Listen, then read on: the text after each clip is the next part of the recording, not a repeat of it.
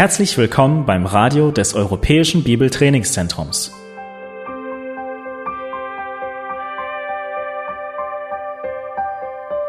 Unser Anliegen ist, dass der folgende Vortrag Sie zum Dienst für unseren Herrn Jesus Christus ermutigt.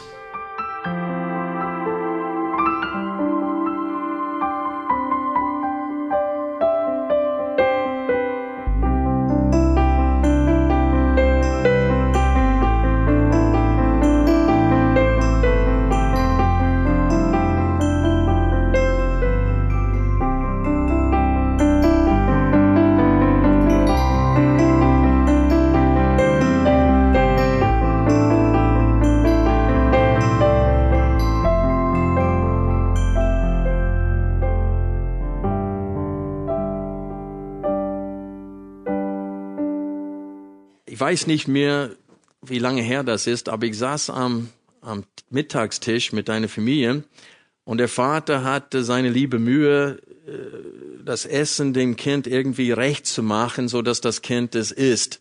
Und er hat es zurecht geschnitten und alles Mögliche gemacht, aber das Kind war immer noch stur und mürrisch und äh, wählerisch und und der Vater kam endlich so weit, dass er dem Kind voll frustriert sagte, soll ich dir das Essen auch noch vorkauen?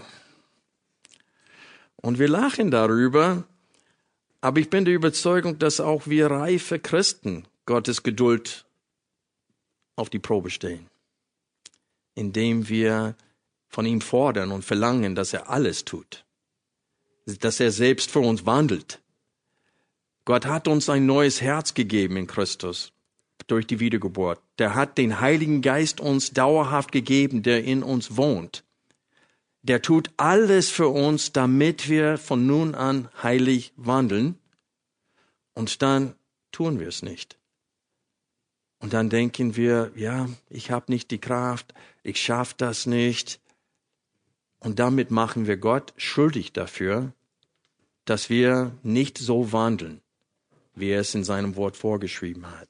Ich höre ständig sehr lahme Ausreden von Christen, die sagen, ich schaffe das nicht. Ich pack das nicht. Ich kann das nicht. Und unser Text für heute wird es deutlich machen, dass wenn wir es nicht packen und wenn wir es nicht schaffen, tatsächlich nach dem Willen Gottes zu handeln, dann reizen wir Gott sogar dadurch zum Zorn. Wir fordern Gott dadurch heraus weil wir uns weigern, uns von dieser Welt abzusondern und ganz konsequent mit unserem himmlischen Vater zu wandeln hier in dieser Welt. Lass uns 1. Korinther Kapitel 1 aufschlagen. Wir setzen die Predigt von vor zwei Wochen ähm, fort. Und heute werden wir uns hauptsächlich mit den Versen in 1. Korinther 10, die Verse 12 bis 22 beschäftigen. Aber lasst uns äh, die ersten 22 Verse aus 1. Korinther 10 gemeinsam lesen. Denn ich will nicht, dass ihr in Unkenntnis darüber seid, Brüder, dass unsere Väter alle durch, unter der Wolke waren und alle durch das Meer hindurchgegangen sind und alle in der Wolke und im Meer auf Mose getauft wurden und alle dieselbe geistliche Speise aßen und alle denselben geistlichen Trank tranken, denn sie tranken aus einem geistlichen Felsen, der sie begleitete. Der Fels aber war der Christus. An den meisten von ihnen aber hatte Gott kein Wohlgefallen, denn sie sind in der Wüste hingestreckt worden.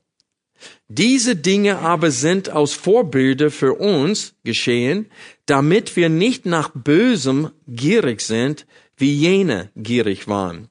Werdet auch nicht Götzendiener wie einige von ihnen. Wie geschrieben steht, das Volk setzte sich nieder zu essen und zu trinken und sie standen auf zu spielen. Auch lasst uns nicht Unzucht treiben, wie einige von ihnen Unzucht trieben, und es fielen an einem Tag 23.000. Lasst uns auch nicht den Christus nicht versuchen, wie einige von ihnen ihn versuchten und von den Schlangen umgebracht wurden. Mord auch nicht, wie einige von ihnen morden und von dem Verderber umgebracht wurden. Alles dies aber wieder vor jenen als Vorbilder und ist geschrieben worden zur Ermahnung für uns, über die das Ende der Zeitalter gekommen ist. Daher, wer zu stehen meint, sehe zu, dass er nicht falle. Keine Versuchung hat euch ergriffen als nur eine menschliche. Gott aber ist treu, der nicht zulassen wird, dass ihr über euer Vermögen versucht werdet, sondern mit der Versuchung auch den Ausgang schaffen wird, so dass ihr sie ertragen könnt. Darum, meine Geliebten, flieht den Götzendienst. Ich rede als zu verständigen. Beurteilt ihr, was ich sage. Der Kelch der Segnung, den wir segnen, ist er nicht die Gemeinschaft des Blutes des Christus? Das Brot, das wir brechen, ist es nicht die Gemeinschaft des Leibes des Christus? Denn ein Brot, ein Leib sind wir, die vielen. Denn wir alle nehmen teil an dem einen Brot. Seht auf das Israel nach dem Fleisch. Sind nicht die, welche die Schlachtopfer essen, in Gemeinschaft mit dem Altar? Was sage ich nun? Dass es einem Götzen geopfert etwas sei? Oder dass ein Götzenbild etwas sei? Nein, sondern dass das, was sie opfern, sie den Dämonen opfern und nicht Gott. Ich will aber nicht, dass ihr Gemeinschaft habt mit den Dämonen. Ihr könnt nicht das, das Herrnkelch trinken und der Dämonenkelch. Ihr könnt nicht am Tisch des Herrn teilnehmen und am Tisch der Dämonen. Oder wollen wir den Herrn zur Eifersucht reizen? Sind wir etwas stärker als er? Und was ist die Antwort auf die letzte Frage? Nein, wir sind nicht stärker als er und wir sollen Gott auf gar keinen Fall herausfordern. Also Paulus zielt darauf hin, weil er zu den Christen spricht, die meinen, stark im Glauben zu sein. Die sind aufgeblasen, sagt Paulus. Er sagt das mehrmals in den ersten Korintherbrief. In Kapitel 4 sagt er, ihr meint, dass ihr schon zur Herrschaft gekommen seid. Und er sagte, oh, dass das wirklich wahr wäre, dann konnten wir mit euch herrschen. Wäre schön. Aber die denken, dass sie angekommen sind, die nehmen die Freiheit, die sie in Christus haben, für selbstverständlich. Und Gottes Gnade ähm, verachten sie, indem sie meinen, dass sie können leben mit dieser Freiheit, die sie haben, und nicht zum, zu, zum Fall kommen. Die nehmen nicht wahr, wie groß die Begierden des Fleisches immer noch sind und wie groß die Versuchungen in dieser Welt sind. Und sie meinen, ich bin stark, ich kann in, ein, in den Tempel von einem Götzen gehen und dort das Götzenopferfleisch essen und es hat keine Konsequenzen für mein Leben. Ich bin sta stabil genug dafür. Und sie haben sogar die Christen verachtet, die ein schwaches Gewissen hatten und meinten, das würde, das traue ich mir nicht zu. Und an dieser Stelle sagt Paulus ihnen, wer meint, dass er steht, sehe zu, dass er nicht fällt. Und wir brauchen nur in der Bibel und auch in der Kirchengeschichte und viele von uns kennen schon Menschen aus dem eigenen Leben, die mal stabil waren im Glauben, aber die sind großartig in die Sünde gefallen.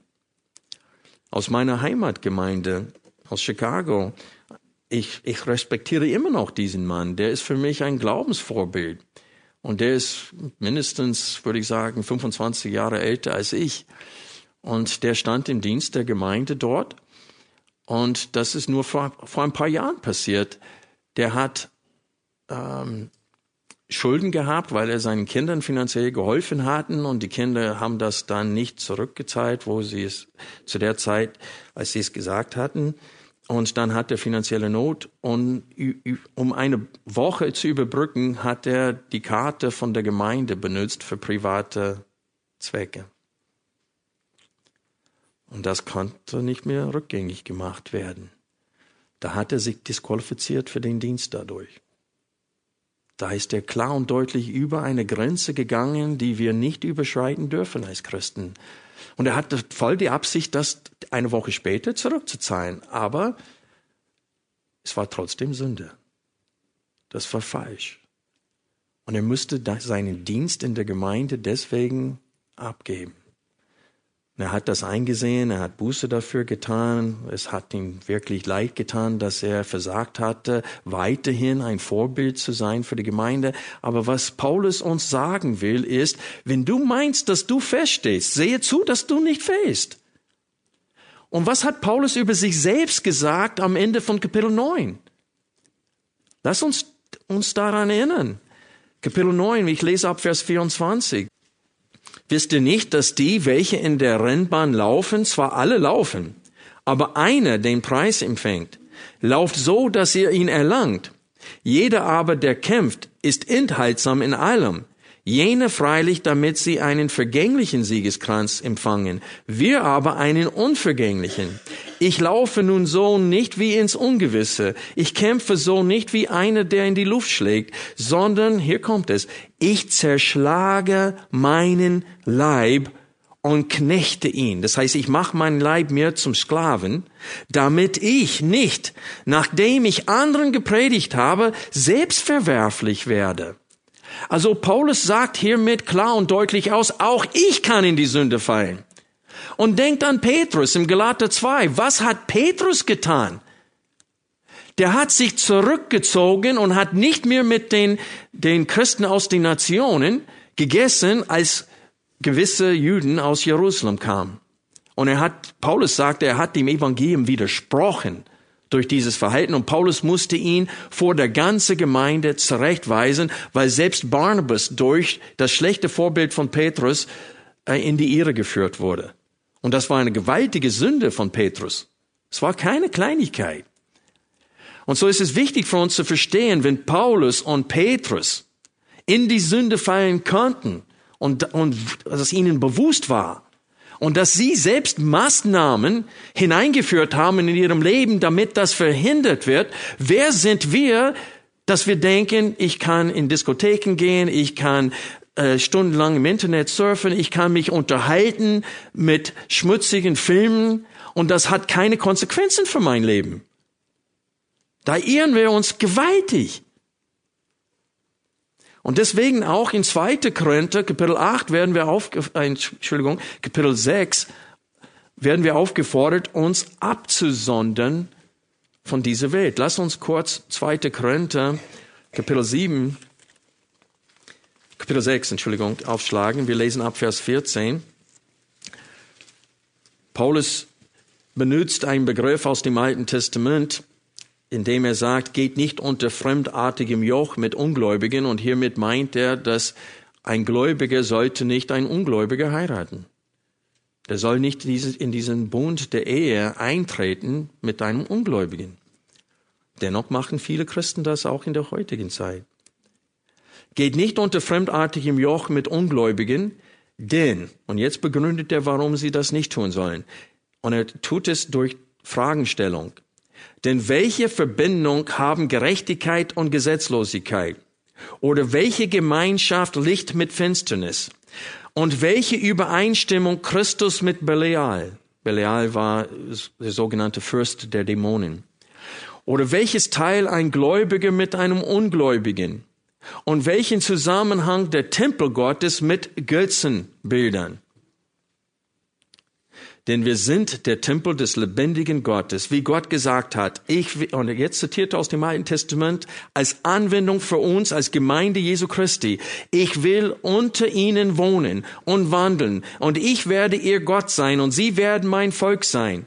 Darum geht aus ihrer Mitte hinaus und sondert euch ab, spricht der Herr, und rührt Unreines nicht an. Und ich werde euch annehmen und ihr, und werde euch Vater sein und ihr werdet mir Söhne und Töchter Richter sein, spricht der Herr der Allmächtige. Da wir nun diese Verheißungen haben, Geliebte, so wollen wir uns reinigen von jeder Befleckung des Fleisches und des Geistes und die Heiligkeit vollenden in der Furcht Gottes. Und so Paulus sagt ihnen klar und deutlich, dass wir stehen unter derselben Verpflichtung des Volkes Israels. Wir müssen uns heute absonnen, aber Christen sagen, aber das ist Gesetzlichkeit. Da bist du gesetzlich, wenn du dich konsequent von gewissen Dingen fernhältst. Nein, das ist Weisheit, nicht Gesetzlichkeit. Und weil wir Angst vor Gesetzlichkeit haben, geben wir diese Selbstdisziplin preis und fangen an zu flirten mit der Welt.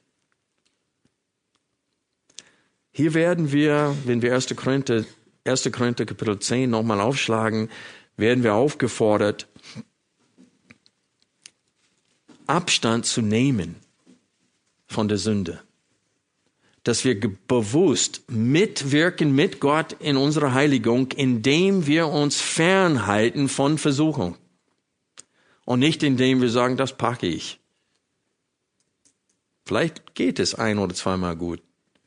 Aber irgendwann mal wirst du merken, die Warnungen Gottes sind nicht umsonst in der Schrift für uns niedergeschrieben. Also meine Notizen sind jetzt völlig durcheinander. Ich werde sie wahrscheinlich nicht mehr gebrauchen können. Wiederholung, glaube ich, haben wir schon hinter uns. Aber ich wollte nochmal in Kapitel 10 auf die fünf Sünden hinweisen, die hier als Beispiel vorgeführt werden von Paulus. In 1. Korinther 10, in den ersten fünf Versen, haben wir vor zwei Sonntagen gesehen, dass Wort alle betont wird alle Israeliten ohne Ausnahme, die lebt, die zur Zeit Moses lebte und teilgenommen hat am Auszug aus Ägypten, haben die großen Zeichen und Wunden gesehen. Die sind trockenes Fußes äh, durch das Rote Meer gegangen. Die haben gesehen, wie Gott dann diese Armee Pharaos vernichtet hatte, nachdem er sie gerettet hatten. Und was taten sie? Ich glaube, drei Tage später. Die haben gleich Gott gelobt und gepriesen. Und dann lesen wir, glaube ich, drei Tage später gab es nichts zu trinken und dann fingen sie an, gegen Gott zu murren und zu sagen, er hat uns in die Wüste geführt, um uns umzubringen. Ach, wir hätten doch in Ägypten bleiben sollen. Und das hat, glaube ich, nicht mal drei Tage gedauert. Das heißt, die gingen von Gott, von Lob, Gott gegenüber, zum Murren. Und dann haben sie das zehnmal gemacht so dass bei Kadesh Barnea, wo sie in das Land hineingehen sollten und Joshua, Joshua und Caleb haben gesagt, ja, das packen wir mit Gottes Hilfe. Die anderen zehn haben gesagt, das packen wir niemals. Und das ganze Volk wollte Moses und Aaron steinigen und einen, einen neuen Richter und Führer über sich setzen und zurück nach Ägypten gehen. Und Gott hat gesagt, jetzt reicht's mir. Alle kämpftüchtige Männer, 20 Jahre alt und älter, werden nicht in das Land hineingehen. Und ihre Leiche waren zerstreut durch die Wüste. Und Gott hat sie noch 38 Jahre in der Wüste geführt, weil sie waren bis zu dem Zeitpunkt fast zwei Jahre unterwegs. Und er sagte, 40 Tage waren die Kundschaft in dem Land, 40 Jahre werdet ihr dann in der Wüste umirren. Bis die Generation tot war. Und die Kinder von denen sie gesagt hat, Gott hat sie in die Wüste geführt, nur um sie umzubringen, die Generation hat Gott doch in das Land hineingeführt. Aber was betont wird von Paulus hier ist, dass es gab viele Mitläufer, Menschen, die nicht die keinen lebendigen Glauben an Gott hatten und sie hatten es unter Beweis gestellt, indem sie mal Gott gelobt haben und mal gemurrt haben gegen Gott. Und ihr Herz war völlig unbeständig und ihre Werke haben bewiesen, dass sie keine Kinder Gottes waren. Moses sagte über diese ganze Generation kurz vor seinem eigenen Tod, sagte er in 5. Mose 29, ihr habt die große Zeichen und Wunden gesehen, die Gott durchgeführt hatte gegen das Volk Ägypten. Aber bis auf den heutigen Tag hat Gott euch noch nicht Augen zu sehen, Ohren zu hören und ein verständiges Herz gegeben. Das heißt, selbst die Generation, die unter Josua in das Land hineingekommen ist, die meisten von denen waren auch nicht, die hatten auch nicht die Beschneidung des Herzens.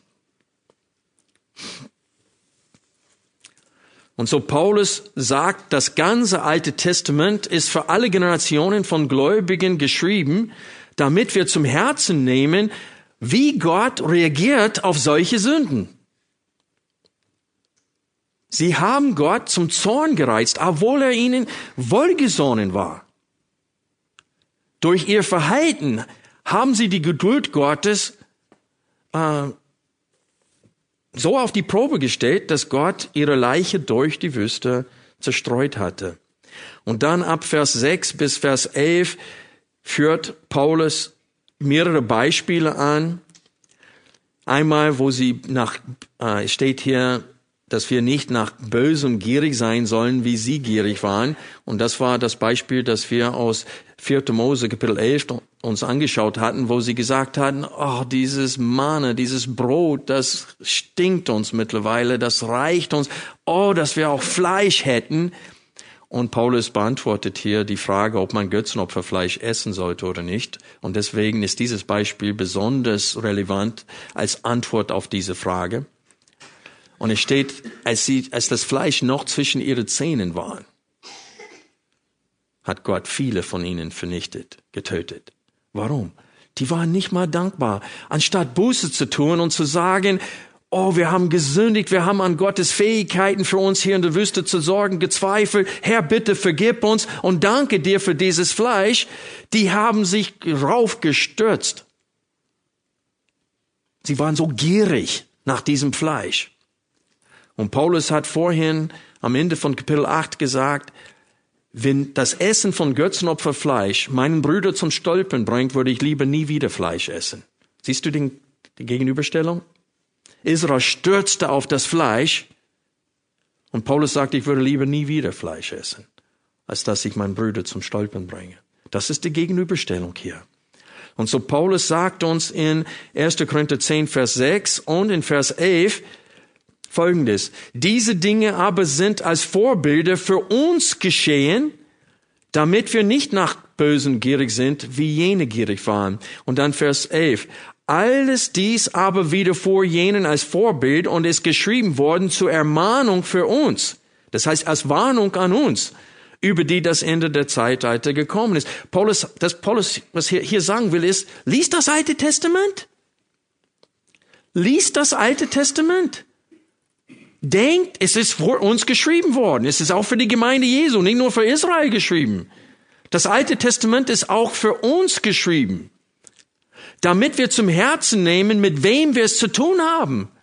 Und ich sage euch, Freunde, ein Grund, warum es so wenig Gottesfurcht gibt unter Menschen, die keine wiedergeborene Christen sind, meinen aber, dass sie Kinder Gottes sind, und auch unter den tatsächlich wiedergeborenen Kindern Gottes. Ein Grund, warum so wenig Gottesfurcht unter uns herrscht, ist, weil wir das Alte Testament nicht lesen. Und auch das Neue lesen wir oberflächlich. Denn was lesen wir in Kapitel 11? Lassen wir uns 1. Korinther Kapitel 11 aufschlagen.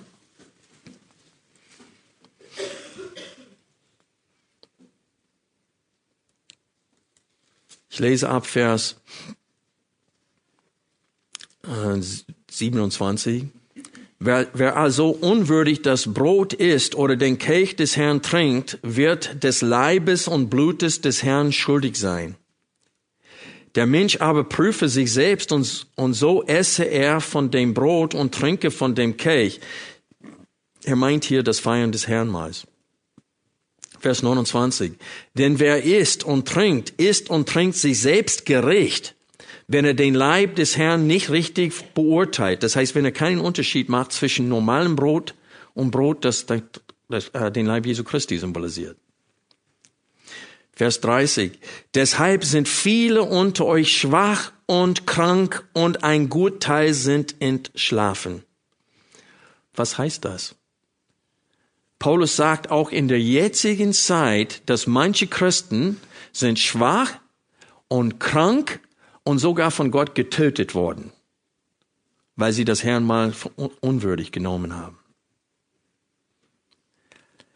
Wir haben immer noch mit demselben Gott zu tun. Der hat sich nicht geändert. Frag mal irgendwann mal, ich hoffe, dass Ananias und Sapphira doch im Himmel sind. Falls sie dort sind, fragt sie, was sie dazu sagen würden. Die haben dem Heiligen, zu dem Heiligen Geist gelogen. Und die beiden fielen tot zum Füßen von Petrus. Also ich verstehe das nicht, wie Christen sagen können in der jetzigen Zeit, der Gott, Gott war strenger im Alten Testament als jetzt. Jetzt leben wir in der Zeit der Gnade. Jetzt können wir leben, wie wir wollen und dennoch gerettet werden. Freunde, das stimmt überhaupt nicht. Das, wir haben immer noch mit demselben Gott zu tun. Sonst ist das, was im Alten Testament geschehen, kein Vorbild für uns. Paulus kann nicht sagen, das ist für uns geschrieben, wenn Gott jetzt anders ist.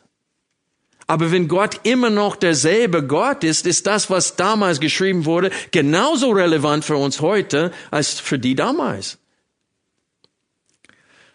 Das Neue Testament wurde nie geschrieben, um Gott uns neu zu offenbaren,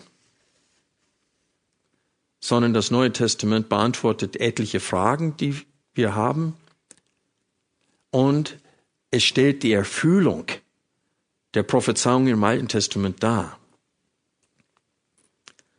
Und das Neue Testament zitiert ständig vom Alten Testament und bestätigt die Wahrheiten dort. Und auch Jesus hat das Alte Testament als Wort Gottes bestätigt und als, als ähm, wie sagt man, geltend, ähm, als aktuell für uns heute. Also Paulus teilt uns eine wichtige Funktion des Alten Testaments mit hier, nämlich es warnt uns. Es zeigt uns, was passieren kann. Und wie oft sind Christen in der jetzigen Zeit gewarnt gewesen, indem sie an David gedacht haben. Ich denke öfters an David. Und es dient mir zur Ermahnung. Also für uns, die wir wirklich Kinder Gottes sind, motiviert uns das Lesen von dem Umgang Gottes mit Israel noch mehr Abstand von Götzendienst, Unzucht und Muren zu nehmen.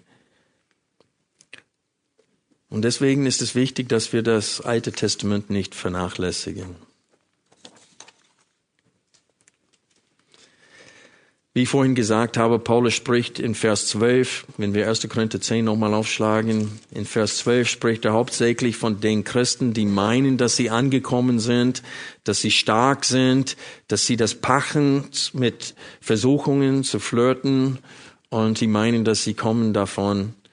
Aber Paulus meinte, daher wer zu stehen meint, sehe zu, dass er nicht falle. In Vers 13 betont Paulus, dass wenn wir nicht standhaft im Glauben bleiben, dann liegt es an wen? An wen liegt es, wenn wir nicht standhaft bleiben? Laut Vers 13. An uns. Ich möchte euch bitten, die Verse 13 und 14 genauer zu betrachten, jede für sich. Ich gebe euch eine Minute Zeit dafür. Und ich möchte die Frage beantworten, welche geistliche Tatsache oder Tatsachen seht ihr hier in diesen beiden Versen? Okay? Für die, die keine Bibel dabei haben, lese ich die Verse vor. Vers 13. Keine Versuchung hat euch ergriffen als nur eine menschliche. Gott aber ist treu, der nicht zulassen wird, dass ihr über euer Vermögen versucht werdet, sondern mit der Versuchung auch den Ausgang schaffen wird, so dass ihr sie ertragen könnt. Darum, meine Geliebte, flieht den Götzendienst. Was können wir über das christliche Leben feststellen anhand dieser zwei Versen? Ihr könnt ruhig antworten. Ja, Friedrich. Genau, das fasst alle geistliche Tatsachen zusammen hier. Gott ist treu, aber ich bin mitverantwortlich für meinen Wandel. Und das würde ich, ich würde die drei, ich würde drei Tat, geistliche Tatsachen hier formulieren. Erstens, wir werden nur von normalen menschlichen Versuchungen versucht. Wir werden nicht über unser Vermögen versucht, denn Gott lässt es nicht zu. Das heißt, Gott wacht darüber, dass nichts uns begegnet, das uns überfordern würde. Okay, das ist, das ist eine Tatsache. Das heißt, es kommt nie vor, dass ein Kind Gottes in eine Versuchung kommt, die zu groß für ihn ist, um es zu bestehen. Das kommt nicht vor. Zweitens, mit einer jeden Versuchung tut Gott etwas für uns, nämlich er zeigt uns den Ausweg, damit wir die Versuchung ertragen bzw. bestehen können. Ich muss ehrlich sagen, ich weiß nicht genau, was Paulus meint hier, wenn er sagt, den Ausweg. Er hat diese, äh, es nicht ein Ausweg, sondern den Ausweg äh, in, in der Urschrift. Und Ich glaube, dass was er meint ist, ist, dass mit, bei jeder Versuchung zeigt uns Gott, wie wir mit dieser Versuchung umgehen können. So verstehe ich diesen Vers. So, das heißt, Gott tut zwei Dinge für uns. Erstens, er lässt es nicht zu, dass wir über unsere Fähigkeiten versucht werden. Und zweitens, wenn wir versucht werden, er zeigt uns den Weg aus dieser Versuchung, wie wir mit dieser Versuchung umgehen können und sollen. Und es ist wichtig für uns zu verstehen, das Wort Versuchung hier hat zwei Bedeutungen. Es kann Begierden des Fleisches sein oder es kann äh, Versuchung von außerhalb, das heißt Verfolgung äh, kann, kann es auch sein. Es kann Prüfungen sein oder Tests, Glaubensprüfungen äh, beinhalten. Ich glaube, dass Paulus doch beides hier meint, dass die Versuchungen von, von innerhalb des Leibes, wie Jakobus spricht, er sagt, jeder wird verführt von seinen eigenen Begierden. Aber es kann auch durchaus auch Prüfungen gemeint, wo wir wegen des Glaubens sehr stark verfolgt werden oder wir durch eine Krankheit wie Hiob geprüft wurde vom Herrn. Ähm, das kann auch uns passieren. Aber beide in diese Prüfungen, in diese Versuchungen zeigt uns Gott, wie wir richtig damit umgehen können. Er zeigt uns den Ausweg. Und Gott verspricht uns, dass er das tut. Welche Schlussfolgerung können wir daraus ziehen? Wenn wir, das heißt, wenn wir nicht standhaft sind, und wenn wir immer wieder dieselbe Sünde begehen und sagen, ach, so dass wir Ekel vor uns selbst schon haben, uns schon resigniert sind, uns schon müde sind und sagen, ach, ich kann das nicht. Das ist eine Lüge des Teufels. Ich kann das nicht. Doch du kannst das. Wenn du tatsächlich wiedergeboren bist und ein neues Herz hast, so dass das Wollen vorhanden ist, Gott in allem zu gefallen. Und Paulus sagte, das Wollen Gott zu gefallen in allem ist vorhanden bei jedem Menschen, der wiedergeboren ist, weil er ein neues Herz hat mit einem neuen Verlangen. Und dann, wenn der Heilige Geist in uns wohnt, aktiv, nicht passiv, und er kämpft gegen die Begierden des Fleisches für uns, und Jesus bittet für uns als Fürbitter, als hoher Priester, und der Heilige Geist bittet für uns, laut Römer 8, dann können wir und sollen wir eine ständige, äh, äh, ein ständiges Wachstum erleben in unserem christlichen Leben, in unserem Wandel. Und wenn das nicht der Fall ist, dann liegt es an uns. Und wenn ein Christ mir sagt, ich kann das nicht, dann ich sage, du hast Gott gerade schuldig gemacht für dein Versagen. Ich habe mit einem Ehepaar Seelsorge gemacht vor einigen Jahren. Und die Frau sagte mir, weil sie hatte große Schwierigkeiten, sich ihren Mann zu unterordnen. Und sie sagte mir, ja, ich weiß, dass ich das tun soll und ich will das auch tun. Und sie sagte, aber meine Mutter war nicht so und ich habe das irgendwie geerbt und die sagte, ich krieg das nicht hin, aber ich kämpfe seit drei Jahren damit. Und ich sagte, nein, Seit drei Jahren bist du am Versagen, nicht am Kämpfen. Das ist ein Unterschied. Wenn du mit den Ressourcen, mit den Mitteln Gottes kämpfst, dann kommst du vorwärts. Du kannst nicht sagen, ich kämpfe seit drei Jahren und bin stehen geblieben. Das ist nicht möglich. Das ist eine Lüge. Du warst nicht am Kämpfen. Du warst am Versagen. Weil du das nicht tust, was Gott von dir verlangt. Jedes Mal, wenn ich Seelsorge mit Menschen mache, die nicht vorwärts kommen im Glauben, ich frage, wie ist deine stille Zeit? Und dann hängt der Kopf sofort. Sie nahen Gott nicht. Die lesen die Bibel nicht, die beten nicht, die pflegen die Gemeinschaft mit Gott nicht, aber sie verbringen so viel Zeit in der Welt, gedanklich. Ich sage, kein Wunder.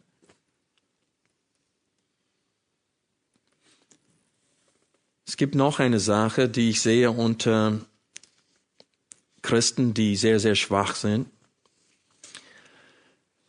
Sie gehen nicht zu den, sie pflegen keine Gemeinschaft mit stärkeren Christen. Sie gehen manchmal zu den vorbildlichen Frauen oder Männern in der Gemeinde und reden mit ihnen, aber es gefällt ihnen nicht, was ihnen gesagt wird. Ihnen wird gesagt, du musst das tun, du musst das tun, du musst das tun, und die sagen, oh, das wollte ich nicht hören. Und dann guckt man, und dann sind sie bei den anderen Frauen oder bei den anderen Männern, die auch schwach sind, gelandet, weil da wird's, oh du Armer, ach, wie schaffst du das? Oh du Armer. Und die werden nicht aufgefordert, sich zu verändern, etwas selbst zu tun, dass ihre Situation, dass ihren geistlichen Zustand äh, sich verbessert. Es wird ihnen gesagt, oh du Armer. Und das ist das Einzige, was sie von Seelsorge hören wollen. Du Armer. Und das ist das Problem. Also wenn Christen jahrelang schwach sind, dann liegt es bei ihnen. Sonst hätte der Schreiber des Hebräerbriefes nicht tadeln können mit den verfeuchten Jüdenchristen, die in der Zerstreuung waren, weil sie ihr Hab und Gut alles verloren haben. Und selbst zu diesen leidenden Christen sagt er, der Zeit nach hättet ihr schon Lehrer sein müssen. Aber ihr seid immer noch unstabil. Also Gott erwartet, dass nach einer gewissen Zeit, dass wir alle Lehrer werden, dass wir alle stabil werden, dass wir alle vorwärts kommen. Und wenn wir es nicht tun, dann liegt es an uns, nicht an Gott. Und das ist dreist, wenn wir sagen, ich schaffe das nicht. Das ist dreist, weil damit sagen wir, Gott hat mir noch nicht genug geholfen. Es liegt an ihm, dass ich nicht vorwärts komme. Paulus sagt uns in Vers 14, wie Friedrich erkannt hatte, was wir tun sollen. Was müssen wir tun? Flieht den Götzendienst. Und vergleiche jetzt diesen Vers, 1. Korinther 10, Vers 14, vergleiche diesen Vers mit 1. Korinther 6, Vers 18.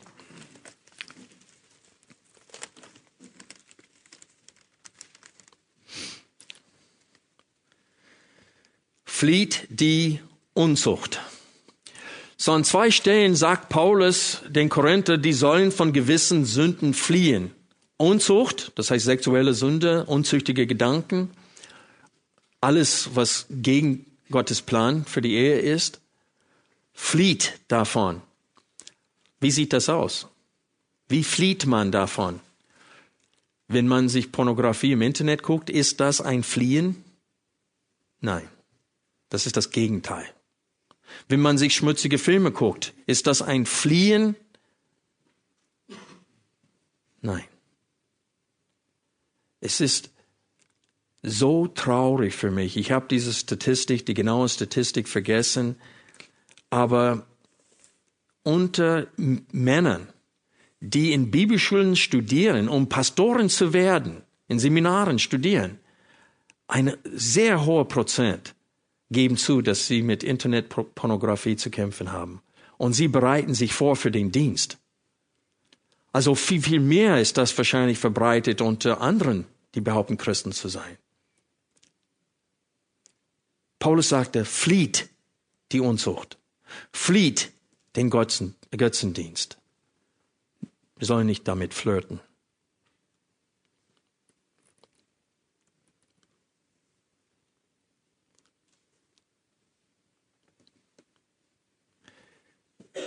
Paulus kommt in Kapitel 10 langsam auf eine konkrete Antwort auf ihre Frage, nämlich dürfen wir Götzenopferfleisch essen oder nicht.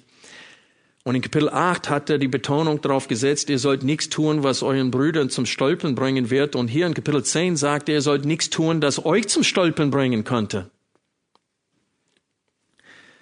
Und wir sehen, was unter flieht den Götzendienst zu verstehen ist, ab Vers 15. Ich lese hier vor. Ich rede als zu verständigen, beurteilt ihr, was ich sage. Der Kelch des Segens, den wir segnen, ist er nicht die Gemeinschaft des Blutes des Christus? Das Brot, das wir brechen, ist es nicht die Gemeinschaft des Leibes des Christus? Und sein Argument hier in diesem Abschnitt, in den Versen 15 bis 22, sein Argument ist sehr einfach zu verstehen. Und er benutzt Israel als Beispiel. Das heißt, vor Christus, als sie Schlachtopfern Gott gebracht hatten, haben sie auch ein Teil von diesem Fleisch selbst essen dürfen. Und sie hatten damit Gemeinschaft mit Yahweh durch das Essen von dem Fleisch, das Gott geopfert wurde. Deswegen sagt Paulus hier, ist das nicht auch so mit dem mit äh, Vers 18 seht auf das Israel nach dem Fleisch? Er meinte, die, die noch in Unglauben sind und immer noch Schlachtopfern opfern, sind nicht die, welche die Schlachtopfer essen, in Gemeinschaft mit dem Altar. Und dieser Altar ist Gottes Altar. Und so, er sagt, was er sagen wollte, ist, wenn ihr in den Tempel hineingeht von einem Götzen und ihr sagt, es gibt nur einen Gott, Kapitel, Kapitel 8, äh, 8, Vers 4, wir wissen, dass es nur einen Gott gibt und dass diese Götzen keine echte Götzen sind. Paulus sagte, dennoch stecken Dämonen dahinter. Das sind Dämonen, das sind die Engel, die mit dem Teufel damals gefallen sind, die aktiv sind unter den Menschen, um sie zu verleiten zum Götzendienst. Und er sagte, wer Teil hat und isst das Götzenopferfleisch in dem Tempel, der hat Gemeinschaft mit diesen Dämonen. Das ist eine ziemlich klare Antwort auf die Frage, sollen wir das Fleisch essen oder nicht, oder? Die sollen nicht in den Tempel gehen und es dort essen. Später, nächsten Sonntag, so wie der Herr es will, werden wir sehen, er antwortet weiter diese Frage, indem er sagt, ihr dürft es essen, ohne Fragen zu stellen, wenn es auf dem Markt verkauft wird. Aber er sagt, in dem Tempel dürft ihr nicht hineingehen und dort es essen. In Kapitel 8 hat er gesagt, wenn einer sieht, dass du das tust, wird er verführt, dasselbe zu tun. Und das ist Sünde. Aber jetzt sagt er, und das ist auch verboten übrigens, weil da reißt du Gott zum Zorn, zur Eifersucht. Und ich möchte das in übertragenen Sinne heute, weil ich denke, die meisten von uns werden nicht verleitet, Götzenopferfleisch irgendwo zu essen. Aber wie sieht es aus, wenn es um vielen anderen Befehlen Gottes geht? Viele Christen oder Menschen, die behaupten, Christen zu sein, sie leben mit Fuß in der Welt und Fuß in der Gemeinde. Und sie fordern Gott damit heraus. Die ökumenische Bewegung führt zum Götzendienst. Denn wenn man, wenn einer sagt, es gibt viele Wege zu Gott und Jesus ist nicht der einzige Weg, dann macht man Jesus damit zum Lügner und um des Friedens willen um Ansehen von Menschen zu bekommen, wegen Menschenfurcht, gibt man die Wahrheit Gottes preis und pflegt Gemeinschaft im Gottesdienst und betet zusammen mit Muslimen, Hindus und so weiter. Und das ist Götzendienst, indem man Gemeinschaft mit Andersgläubigen und, und sagt, wir beten alle denselben Gott an. Wir beten nicht denselben Gott an. Und wir können nicht Götz, äh, Gottesdienst feiern mit ungläubigen Menschen, die Gott spotten durch das, was sie tun. Freunde, wir fordern Gott bereits heraus, wenn wir nicht kämpfen. Ich möchte diesen Satz wiederholen. Wir fordern Gott bereits heraus, wenn wir nicht kämpfen gegen das Fleisch und gegen die Begierden des Fleisches.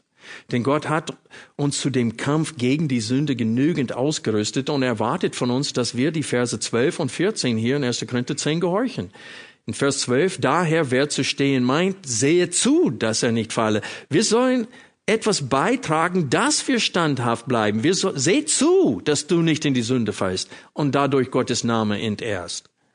Vers 14, darum, meine Geliebten, flieht den Götzendienst. Gott erwartet von uns, dass wir fliehen. Gott will sehen, dass du etwas zu deiner Heiligung beiträgst. Er will sehen, dass du nicht ihm, von ihm weggehst, sondern seine Nähe suchst. Er will sehen, dass du dich von ernsthaften und erfolgreichen Christen umgibst, die dir helfen, weiterzukommen. Das will Gott in unserem Leben sehen. Freunde, Gott reicht uns alles da, was wir nötig haben, um im Glauben zu wachsen. Und wenn wir seine ausgestreckte Hand ignorieren, dann fordern wir Gott dadurch heraus. Also nicht zu wachsen ist Sünde. Gott verlangt es von dir, dass du im Glauben wächst und dass du gehorsamer und gehorsamer und gehorsamer wirst und dass dein Licht heller und heller und heller wird hier in dieser Welt. Und er will nicht, dass wir uns resignieren und uns abfinden mit, den, mit einem gewissen niedrigen Standpunkt im Glauben. Er will, dass wir weiterkämpfen. Und als Jesus die Gemeinden konfrontiert hatten, die sieben Gemeinden durch die Sintschreiben in Offenbarung 2 und 3, mit den meisten oder mit mindestens drei, vier der Gemeinden war er überhaupt nicht zufrieden. Und selbst die Gemeinde zu Ephesus, was hatten sie richtig? Das war die erste Gemeinde. Was hatten sie richtig? Er lobte sie dafür, dass sie die Wahrheit nicht preisgegeben hatten. Was war seine Anklagepunkt aber? Die erste Liebe hatten sie vernachlässigt. Und er sagte, tut Buße und tu was? Die erste Werke. Und ist das nicht interessant? Wir können alle, denke ich, zurückblicken auf unsere Bekehrung und wir wissen, welche Aufwand wir geben müssten, um aufzuhören. Ich weiß, ich hatte Todesangst, dass ich in der, in der Kirche das S-Wort, das F-Wort oder manche Worte benutzen würde, weil mein Mund so faul war davor. Ich war Soldat mit 18, äh, bin ich zum Glauben gekommen und ich saß da und ich habe nur gedacht, oh Herr, lass mich nicht so ein schlechtes Wort sagen. Und einmal ist das F-Wort rausgerutscht und äh, ich dachte, wie kannst du? Ich habe aber mich angestrengt, meine Gedanken zu ändern. Mit 18, kurz vor meiner Bekehrung, sollten wir als äh, Jagdflugzeuggruppe nach äh, auf den Philippinen fliegen und dort einen Einsatz machen. Und ich habe mich so gefreut, weil die Männer haben mir erzählt, was auf mich zukommt da, die ganze Hurerei. Und ich konnte nicht warten. Und dann vier Monate davor hat Gott mein Herz erobert. Und dann hatte ich Angst. Da wollte ich nicht mehr hin. Ich hatte richtig Angst. Ich habe meine Mutter sogar von Hawaii angerufen und sagt, Mama, ich weiß nicht, was ich machen soll. Alle Soldaten sagen, warte mal ab, Tim. Wenn wir auf den Philippinen sind, dann werden wir sehen, ob du gläubig bist oder nicht.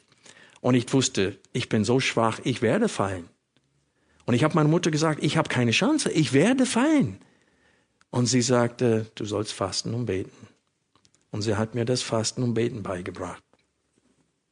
Und ich fing an zu fasten und zu beten und Gott anzuflehen. Und ich habe 1. Korinther Kapitel 10, Vers 13 auswendig gelernt. Und jedes Mal, als ich in der Versuchung war, habe ich diesen Vers zitiert. Und ich bin nicht gefallen. Gott hat meine Gebete erhört. Also ich wurde von einer Frau, richtig eine Krankenschwester auf dem Militärstützpunkt, wirklich in eine Falle gelocht. Wir hatten ihre Eltern besucht und dann hat sie extra gewartet, bis der letzte Bus weg war, so dass wir da übernachten mussten. Und mitten in der Nacht kam sie in das Zimmer rein. Und ich konnte dieser Versuchung widerstehen. Und ich habe sie rausgeschickt. Und das war Gottes Gnade und das war seine, eine Gebetserhörung des Herrn. Na, diese Geschichte, ich habe mich sehr bloßgestellt heute. Aber ich habe es getan, damit ihr versteht, egal wie schwach du bist, wenn du das tust, was Gott von dir verlangt, wirst du bestehen und kannst du auch bestehen. Ich weiß es aus Erfahrung. Und natürlich weiß, wissen wir es noch mehr von der Schrift her. Gott meint es gut mit uns, aber er will nicht das Essen für uns auch noch vorkauen. Er gibt es uns und er will von uns gewisse Anstrengungen unsererseits sehen. Wisst ihr, was mein Ziel war für die heutige Predigt? Ich lese es euch vor. Öfters, ehe ich, an, ehe ich anfange mit der Predigtvorbereitung, das heißt das Schreiben von meinen Notizen, schreibe ich oben links öfters Ziel der Predigt. Und hier ist das Ziel. Ich will uns als Gemeinde motivieren, den Kampf gegen die Begierden unseres Fleisches aus Liebe zu Gott und aus Furcht vor Gott wieder aufzunehmen denn wir wollen die Gnade Gottes nicht gering schätzen, indem wir mit der Welt flirten und Gott dadurch zur Eifersucht reizen. Lass uns beten.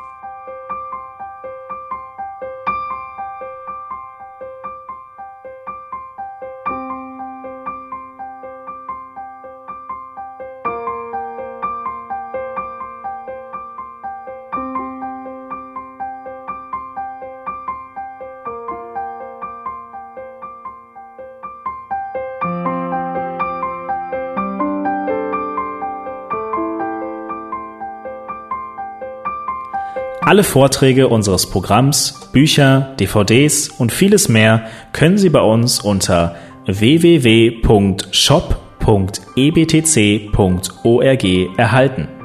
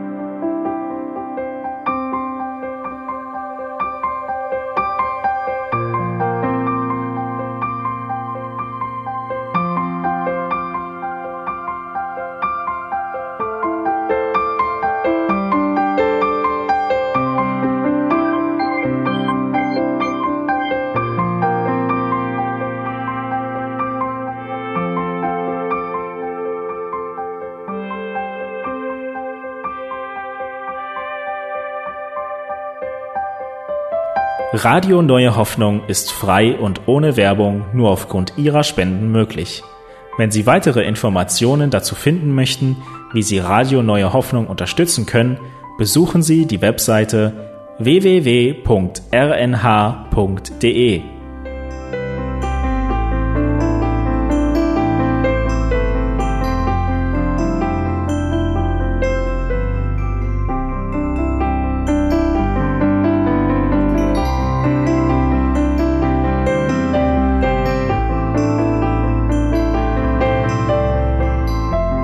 Sendezeiten des EBTCs sind Montag, Mittwoch, Freitag und Samstag jeweils von 10 bis 11 Uhr.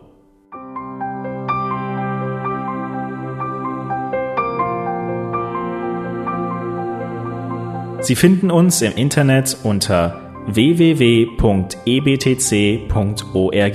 Eine E-Mail können Sie uns senden an radio.ebtc.org.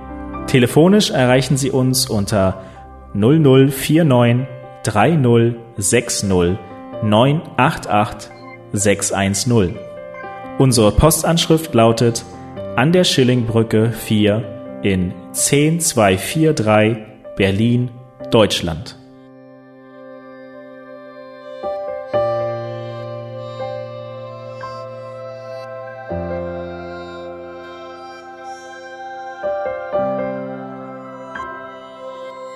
Auf Wiederhören und bis zum nächsten Mal beim EBTC Radio.